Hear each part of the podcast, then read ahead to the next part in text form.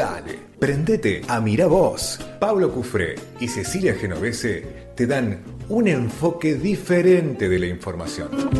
Bienvenido, bienvenido Simón. Vamos a charlar un rato eh, en este último programa.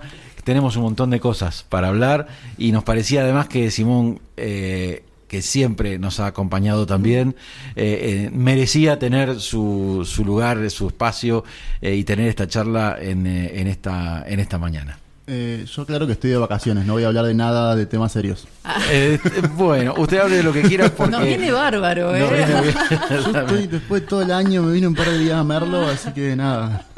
No leo diarios hace una semana, no escucho radio, no veo nada. Pero eso es como irse del mundo. El mundo seis feliz. años. En realidad es lo, que hago todos los días de mi vida. Yo no consumo medios de comunicación, aunque trabaje en medios y aunque necesite estar informado. ¿Y cómo te informas? Empecemos. Eh, ¿Cómo haces entonces? Eh, generalmente todos los días sí abro portales. Sí. Pero los leo por arriba. Sí. Abro mucho Twitter. Sí. Eh, que sigo a algunos periodistas. Mm. Y eso, son recortes, son cosas. Y uno ya cuando tiene una práctica en, en Argentina principalmente ya más o menos sabe qué va a hacer cierto sector, cierto otro, entonces no se sorprende. Es eso lo que hago. Y ahora no, ahora estoy tratando de no leer nada de nada, pero bueno, obviamente podemos charlar que alguna idea tengo.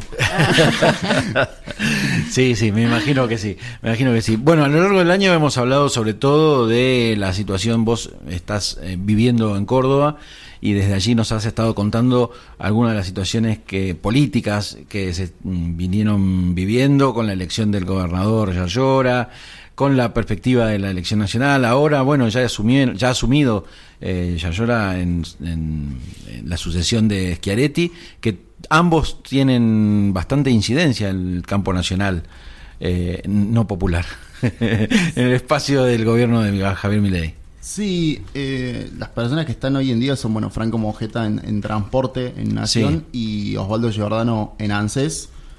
Dos personas que tuvieron, que fueron parte de la gestión de Juan Schiaretti, no necesariamente de, mm. de Yarlora. Hay una duda sobre quién sigue manteniendo ese poder, aunque sea yo la tengo, y sobre a quién responden quienes se fueron al Gabinete Nacional y quién quedó en la provincia o cuánto le van a seguir respondiendo a Yarlora o si en realidad le van a seguir respondiendo a Schiaretti con un posible cargo que por ahora no llegó. Hay muchos embajadores todavía no nombrados y ahí podría estar mm. eh, Juan Schiaretti. Sí tienen los dos influencia a nivel nacional por ser los gobernadores de la segunda, por haber sido el gobernador y actual de la segunda provincia más grande de Argentina. Claro. Después de lo que es, eh, después de lo que es provincia de Buenos Aires y capital, que tiene toda una concentración mediática, eh, viene Córdoba, entonces tienen ese lugar, tiene nueve diputados, Córdoba, tiene perdón, 18 diputados, es un número grande. Hmm. No sé cuánto están queriendo jugar hoy, que eso es distinto. Claro. Yo creo que está, Martín Yarrola está queriendo tratar de hacer silencio, dejarlo y, dejar que, bueno, que el gobierno se coma sus palos y él seguir en esa política cordobesista. Sí, hubo el otro día una represión. Eso te iba a decir. Ahí un poco jugó, no sé eh, este, si, si estaba ligado a una cuestión de defensa de lo nacional o de simplemente hacer un despliegue a nivel local de poner orden y no sé, orden, eh, hago comillas con los dedos. El gobierno de Yarlora es un gobierno que tiene distintas vertientes que no son mm. necesariamente todos del PJ. Sí. Tenés a la vicegobernadora que viene del radicalismo, que fue expulsada hace unas semanas. Tenés al ministro de Seguridad, que es Juan Pablo Quinteros, que viene de un partido que se hace llamar vecinalista, pero que todos sabemos que es conservador que tiene una política de seguridad mucho más fuerte que la que tenía incluso el peronismo provincial de Córdoba, que ya era fuerte. Claro, por eso eh, hay una cuestión local. Hay una cuestión local, yo no creo que haya sido mm. necesariamente para defender el decreto de Javier Milei lo mm. que hizo Martín Yarlora, sino para ratificar su base electoral y los votos que se le estuvieron yendo. Ajá. Me parece que tiene más que ver con eso, ah, con decir el kirchnerismo en las elecciones provinciales sacó dos puntos, cuando fue Sergio Massa sacó, sacó 11 puntos, entonces no es algo significativo menos en la ciudad de Córdoba, es un grupo, entre el kirchnerismo y la izquierda, es un grupo al cual el votante cordobés promedio lo tiene como enemigo, entonces no paga el costo político de poder atacarlo. Puede perder algunos puntos de votantes kirchneristas que votaron a Yarlora sí, pero con eso trata de ganar votos de Juntos por el Cambio, que fueron muchos más. En la última elección, Juan Esquiaretti había sacado 60 puntos, ahora Yarlora no llega a los 40. Mm. Entonces ahí hay una gran cantidad de votos que se van. Claro. Claro. Eh, que, qué loco, ¿no? Porque en algún momento había hablado de los pituquitos de Recoleta y ahora pareciera, pareciera estar más alineado, de todos modos. es cierto que con su... Yo creo que hay un poco de, de, postura en esto. Hay, hay, algo de cierto, hay algo de postura en esto de el, cordobesismo, la política cordobesa como, como escindida plenamente de lo que ocurre a nivel nacional. Eh, creo que hay un poco y un poco. Sí, a ver, siempre hay una cuestión de performance porque es necesario, porque es parte de, lo que es la política en sí. Mm. Eh, me parece, como te digo, que está esperando para poder ver cómo se posiciona Javier Milei, qué ocurre principalmente para mí con el tema subsidios ahora a partir del primero de enero, y ahí sí poder tomar una postura más fuerte sobre nos siguen discriminando o no, ya esto cambia y ahí sí ratificar un apoyo que los cordobeses le dieron muy fuerte a, a Javier Milei con un 70% de los votos. Pero creo, en serio, que como varios gobernadores, capaz no es el caso de San Luis puntual, pero sí que están esperando a que el gobierno se acomode, ver qué pasa, ver qué ocurre, ver cómo su base interna se va acomodando en relación al, nuevo presidente, que es una fuerza nueva. Digo, si fuera Juntos por el Cambio sería distinto esto. Claro. Pero es una fuerza nueva, una fuerza que cambia el mapa totalmente. Y ahí sí poder empezar a trabajar de acá hasta marzo probablemente termine de pulir gabinete, mm. que hay, cargos que todavía no estaban, no estaban cerrados, termine de ver nuevas alianzas, nuevas reuniones, ver qué pasa en la legislatura con una nueva ley de seguridad que ya se aprobó, con nuevas medidas, mm. y después sí verá. Sí, leí que hubo alguna situación ahí en el Congreso cordobés con una parte del, digamos, de la oposición que no tuvieron alguna alguna dificultad o alguna presión, que no se se sesionó, ellos decían que se había sesionado sin quórum. Claro, la, nueva legislatura cordobesa quedó en un virtual empate. Vos tenés, eh, solamente te quedan cuatro diputados que están por afuera de los dos bloques mayoritarios que están empatados, además, y al tener esos bloques empatados tenés un diputado, un legislador kirchnerista, uno de izquierda, uno libertario y uno vecinalista que definen qué ocurre. Ah, Pero todo es un virtual empate. Claro. Eh, incluso cuando uno se pone a analizar si quisiera dividirlo en eh, no, es muy, eh, no se puede decir izquierdas y derechas, pero si, quisiera dividirlo en jacobinos y girondinos, sigue siendo un virtual empate. Claro. Entonces, conseguir el quórum no resulta fácil. Y lo que ocurrió fue que se incluyó un artículo no sobre tablas, pero casi sobre final en el orden del día, que no se había tratado en labor parlamentaria, sobre un nuevo aporte que deberían hacer los empleados públicos de un 2% de su sueldo eh, para la caja de jubilaciones, lo que según la oposición representa un 2% menos del salario. Claro. Entonces lo que, lo que pasó fue eso, que no empezó la sesión y no quisieron empezar la sesión porque eso se había incluido por fuera de, de labor parlamentaria, pero después se terminó aprobando de todas formas. Claro, claro. Y bueno, un poco esto es la, situación. ¿Vos seguís en contacto con la gente nuestra de, esta, de la provincia eh, que está estudiando allá, chicos y chicas que estudian allá, o, poco? Ah, eso es. Digo, no hay un grupo formado, un uno puede tener algún amigo, pero no hay una. No. hay una comunidad como si pasa en otros lugares. Por ejemplo, Jujuy tiene una tremenda política de nuclear a la gente que hay en, en Córdoba. Lo mismo La Rioja, lo mismo La Pampa. Mira. Tienen casas, dan servicios cuando hay eh, algún evento, pueden armarlo. Cuando hay alguna situación, el gobierno está a disposición, a lo sumo, para, para poner algún colectivo, para trabajar. Después podemos analizar sobre si lo bajan por alguna agrupación estudiantil o no, que es otra cosa, pero la plata sale del gobierno. Y hay lugares a donde ir y hay lugares donde pedir cosas. La Pampa tenía una política, no sé si sigue, de que todas las semanas mandaban eh, un camión con, con encomiendas gratis para los chicos de Córdoba. Claro. Entonces la familia les podía mandar cosas, podía mandarle incluso alimentos, lo que quisieran. Eh, Bien, iba para ese lado, ¿no? Eh, si había preocupación en todo caso por la nueva situación nacional en lo que tiene que ver con eh, los alquileres, el sostenerse estudiando allá, que obviamente se va a volver más difícil. Iba, iba un poco en ese sentido la, la introducción del tema. Sí, yo creo que hay una preocupación general. en estudiantes es mayor creo yo, en, a ver, divido estudiantes en los que todavía los ayudan sus padres, que les pagan el alquiler, que eso tienen una preocupación los padres, y los estudiantes que ya están avanzados, que ya se quedaron y bueno, viven solos. Pero la preocupación es de todos. No, no creo que, se, que se distinga entre estudiantes y no. Sí hay mucha preocupación. Lo que no hay es un estado de movilización o de mucha alerta en cuanto a lo que puede ocurrir con el presupuesto universitario. Eso no está en está tratamiento. No está en agenda, no está en nada. Más allá de obviamente cierta, ciertos grupos que siempre lo ponen en, en tema, pero no Claro. es algo masivo. No es algo masivo. No, Porque- está- no, no se tomó conciencia de que hay plata hasta abril, como dijo el CIN, No, para el presupuesto universitario. no, pero estamos hablando de una ciudad en la cual Javier Milei sacó un 70% de los Claro, votos. sí, sí, Sí, y sí. que tiene la universidad más antigua del Que país. tiene la universidad más antigua de... La Universidad Nacional La Universidad Pública y. Gratuita, eh, Mm. más antigua del país, que eh, para sostener esa estructura, ya le dijeron los... Digo, aprovechamos a tirar la información que no Sí. le hemos dicho. Que no solo Los reúne la universidad, tiene el Montserrat, que es colegio de la Sí. universidad, y tiene otro colegio más. el Por eso es una estructura eh, muy grande, una de las, de las universidades, digo, junto con la UBA, más grandes del país, eh, y los rectores del, co- del Consejo Interuniversitario Nacional, del CIN, reunidos, sacaron cuentas y dijeron con el presupuesto que nos eh, va a asignar la Nación, llegamos a abril. Claro. Para abrir las puertas de la universidad, no para funcionar con todo lo que, que pretendemos, solamente abrir las puertas. Eh, hasta abril alcanza, después no sabemos. Eh, O sea, eso es, es, es interesante que no todavía no se haya tomado conciencia.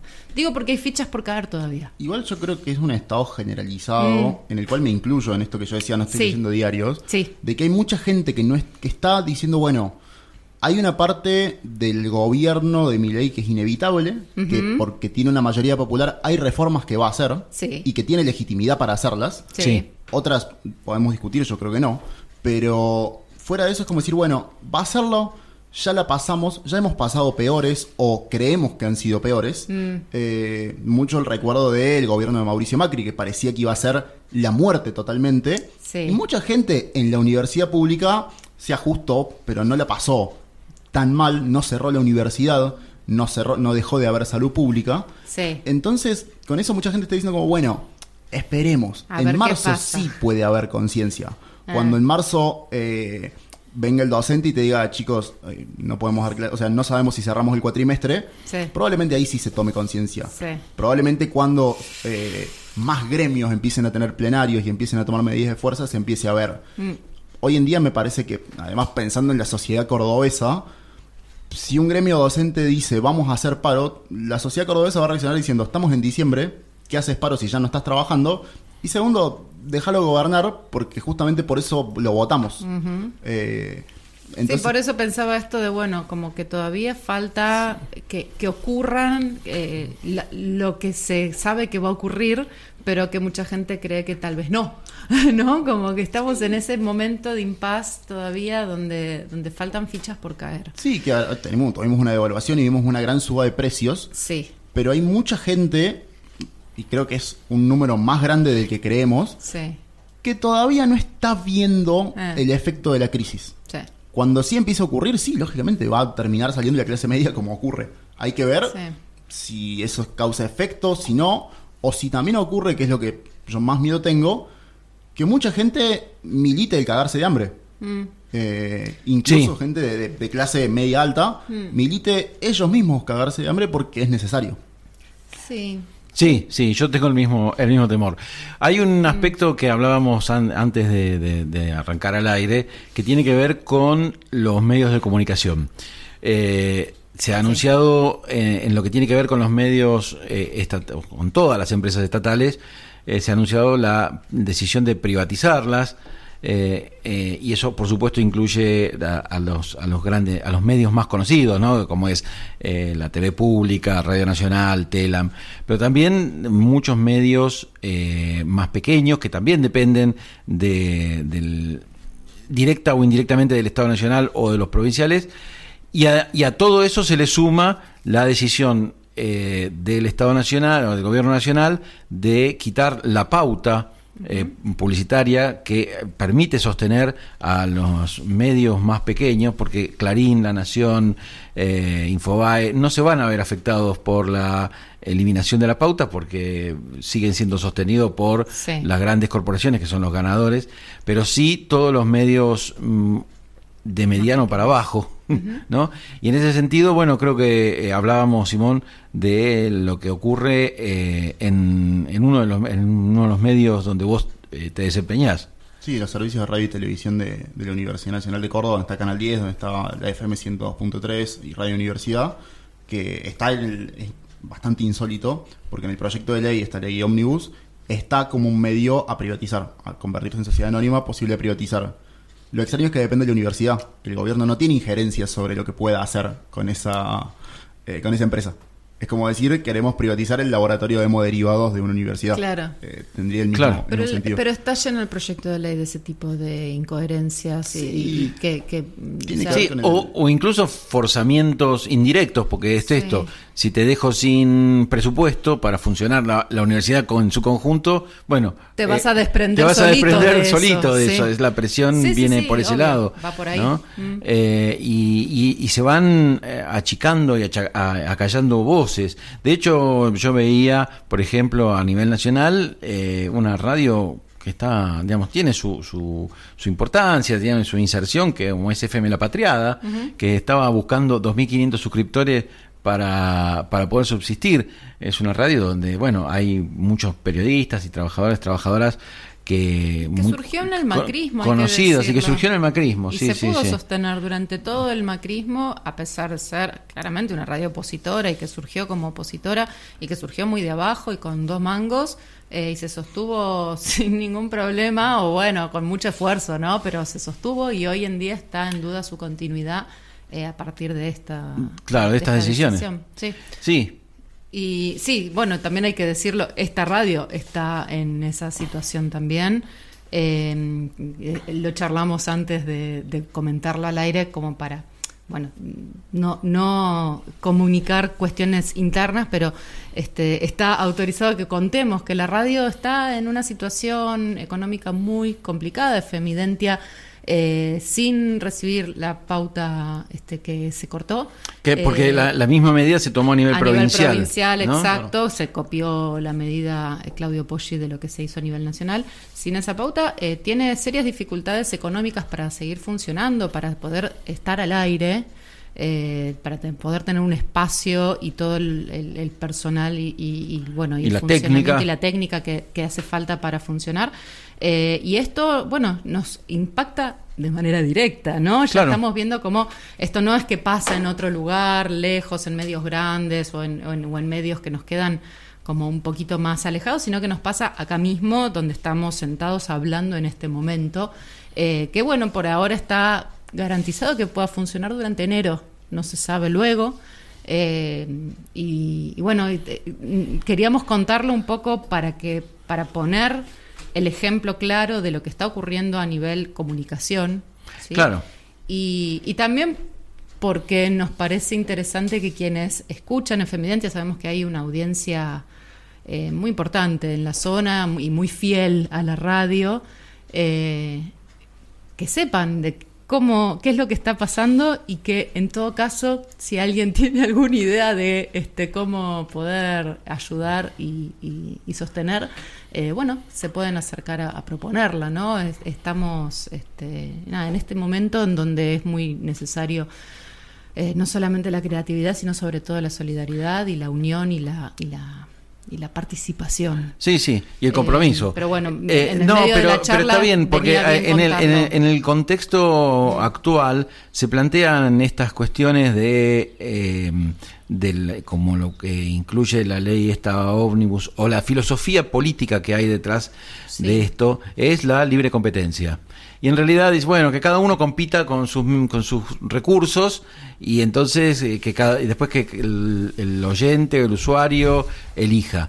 Y es una falacia, es una mentira, porque en definitiva si si la, la radio, si la- la- los medios de la Universidad Nacional de Córdoba o la Radio Identia o la FM La Patriada o tantos y tantos otros medios eh, se quedan sin recursos, bueno, puede pasar dos cosas, o que cierren y, y esos espacios de expresión se, se, eh, anulan, o que, como suele pasar, venga el- un grupo inversor eh, generalmente extranjero, compra la- el medio, compra el medio, compra el club, compra lo que, la heladería, compra lo que sea, y después decide si sigue, si no sigue, solo les interesa el negocio financiero, pero lo que no hay es justamente competencia. De hecho, pasa eh, con las eh, eh, empresas de medicina prepaga, que hace poquito se juntaron, son cuatro o cinco los dueños de, de las obras, de las empresas prepagas, y dijeron, bueno, nos ponemos de acuerdo, aumentamos un 40%. Eso no es competencia.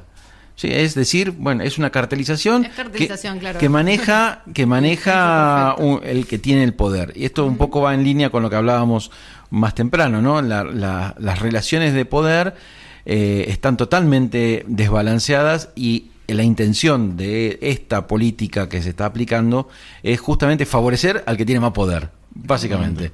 ¿Sí? Entonces, si la radio de la Universidad Nacional de Córdoba eh, no puede salir, bueno, no sale y se elimina.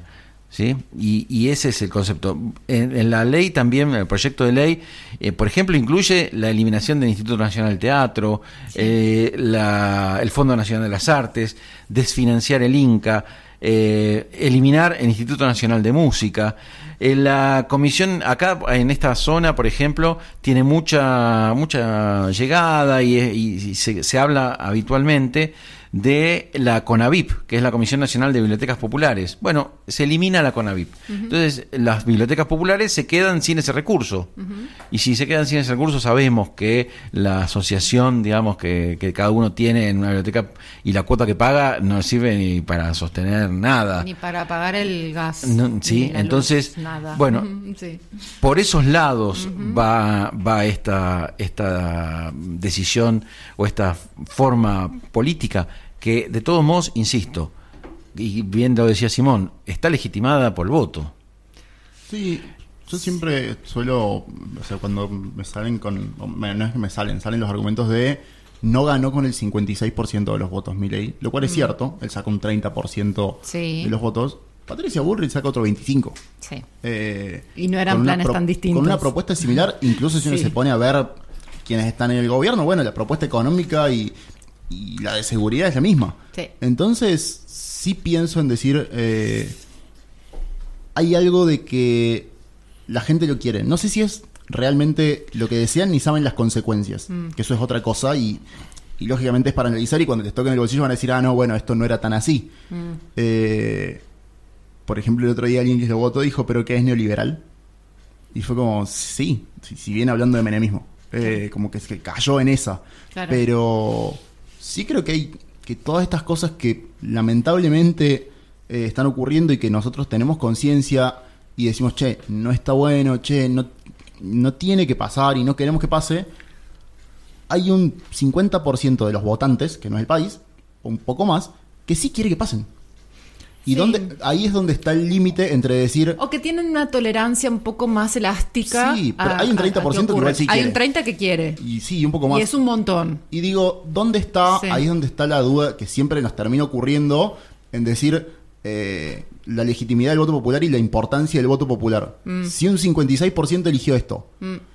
¿está bien que nos opongamos? Sí, porque consideramos que, eh, que no tiene que ocurrir. Pero no es ilegítimo lo que está ocurriendo.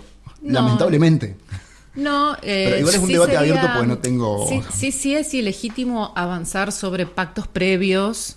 eh, Sí, y sobre cosas que no se dijeron en campaña totalmente. Y sobre cosas que no se dijeron en campaña y esta, este, este intento de avance de, de sobre la- eh, acaparar la suma del poder público. Eso sí me parece que es ilegítimo porque eh, hubo una elección, lo decía Zabala Chacur, y bueno, y lo vamos a repetir hasta el hartazgo. Una elección general en la que se eligieron legisladores y legisladoras que hoy se están eh, lisa y llanamente eh, dejando a un costado para gobernar en función de lo que se eligió solamente para el Poder Ejecutivo, cuando la República está constituida Sí, por tres poderes vuelta. y en una segunda vuelta. Eh, entonces, a ver, no, eh, es legítimo hasta cierto Sí. punto. Sí, sí, por eso digo, pero hasta una duda cierto abierta, punto no porque eh, tiene que gobernar en conjunto con el Poder Legislativo y no lo están eh, proponiendo de esa manera. Entonces, no hay legitimidad en esos pasos que se están dando. No, totalmente, Sería legítimo si lo pasa por el Congreso, el Congreso lo aprueba por gobernabilidad, por acuerdos o por lo que cuerno sea, pero eh, recién ahí se legitima. Totalmente. Porque es el presidente elegido por la mayoría y todos los representantes del pueblo y de las provincias elegidos por las mayorías que corresponden a cada pueblo de cada provincia. Eh, ahí se legitima completamente, porque si no es monarquía. Sí, es, Digo. es hiperpresidencialismo al menos. Sí, es que es un país hiperpresidencialista y por eso muchas veces los congresos avalan las decisiones presidencialistas Claro, eh, por- bajo la, la pantalla esta de la gobernabilidad y, bla- y, y- y todo eso. Pero digo, eh, que el presidente tome una decisión y el Congreso no pueda ni siquiera expresarse. Sí, no, totalmente. Es monarquía. Incluso que le ya no es un presidente, es un monarca, ¿no? Que le presente al Estamos Congreso un proyecto que dice, que le presente al Congreso un proyecto que dice, eh, les saco sus facultades. Claro, Eh, eh, deléguenme las facultades legislativas, pero no, hermano, votamos legisladores que tienen esas facultades. No, a vos no te votamos para eso. Entonces, ahí es donde pierde legitimidad para mí. Ahí es donde, donde deja de ser legítimo por más cantidad de votos que, que haya tenido. Eh, qué sé yo, es igual es eh, una discusión que se termina saldando cuando caen las fichas, como decía antes, cuando, cuando afectan las condiciones materiales de las personas y donde el órgano más sensible se Sí. sienta resentido y, y- y te pegue la patada en el culo para salir a la calle. Sí, eh, y después lo, lo último, ya medio para cerrar, porque Sí. sé que esta radio la escucha mucha gente del campo popular. Sí. Eh, digo, después quienes escuchan acá no van a poder atacar a, a los que no están ahí y poder decir que ellos nunca lo hacen. Pero creo que necesariamente el campo popular se debe muchas autocríticas Sí. y que, que son las que no solo las que nos trajeron hasta acá, sino las que hacen que la defensa de los derechos hoy estén cuestionadas por una gran parte de la sociedad. Y que es súper necesario que, que se haga. Eh, que, que es ahora, porque si no es que, ah, y ahora después nos organizamos. Es ahora para organizarse, para poder explicarle a la sociedad qué es lo que está pasando. Sí, eh, estoy plenamente de acuerdo con eso y creo que, eh, por supuesto, la mayor responsabilidad la tiene la, la dirigencia, ¿no? De hacer eso. Eh, no, no excluye a- al resto de las personas, pero sí, por supuesto, Sí, la principal de- responsabilidad es la de la dirigencia que debería eh, estar haciendo la autocrítica y a la vez eh, en cre- generando formas nuevas. Axel habló de una nueva, nueva canción, ¿no? Generando formas nuevas para poder eh, interpretar y res- dar respuesta a estas demandas y a estos reclamos que se han hecho eh, respecto de cierto abandono de la dirigencia mm, del campo nacional y popular hacia las reales necesidades de, de quienes pretenden representar. Totalmente. Sí, sí, sí. Sí, eh, yo creo que igual la velocidad y la contundencia y, la, y el avasallamiento de tanta cantidad de, de- de- de reformas tan profundas y tan sensibles va también apuntado a justamente obstaculizar cualquier posibilidad de reagrupamiento y de reorganización, porque te, te- te- todo el tiempo, o sea, estamos, bueno, hay que salir acá, hay que salir acá, hay que ir a la calle, hay que la... Y primero te agotás, te agotás antes de poder tener algún efecto concreto en la lucha. Eh, el agotamiento, el cansancio mental, psicológico, emocional y físico es inmediato. Eh, eh, y, no te tomas el tiempo de, hacer esto que decías, de, auto- hacer la autocrítica profunda para de- desde ahí plantar las bases para la organización que necesitas para justamente poder avanzar en, cuestiones más concretas. Yo creo que es la trampa y que se- por ahora, para mí, se está cayendo amablemente en esa trampa. entregándose. Se está comiendo el quesito el ratón Sí. con mucho gusto. Sí, sí. Eh, digo, Y sí. me parece que por el momento está ocurriendo eso. Y la vaselina está cara. Sí, no. Bueno. menos mal. Mal, mal. Estamos Vamos. casi, casi en el cierre de este eh, programa, de esta mañana de Benavoz. Les contamos también que durante enero vamos a seguir haciendo Miravoz. Sí. Nos vamos a tomar un par de sábados. Los próximos dos sábados van a escuchar eh, algunas entrevistas grabadas y mm, buena música. Eh, y después seguiremos eh, en vivo durante enero. Mm, Como decíamos recién, no sabemos después de enero qué va a pasar.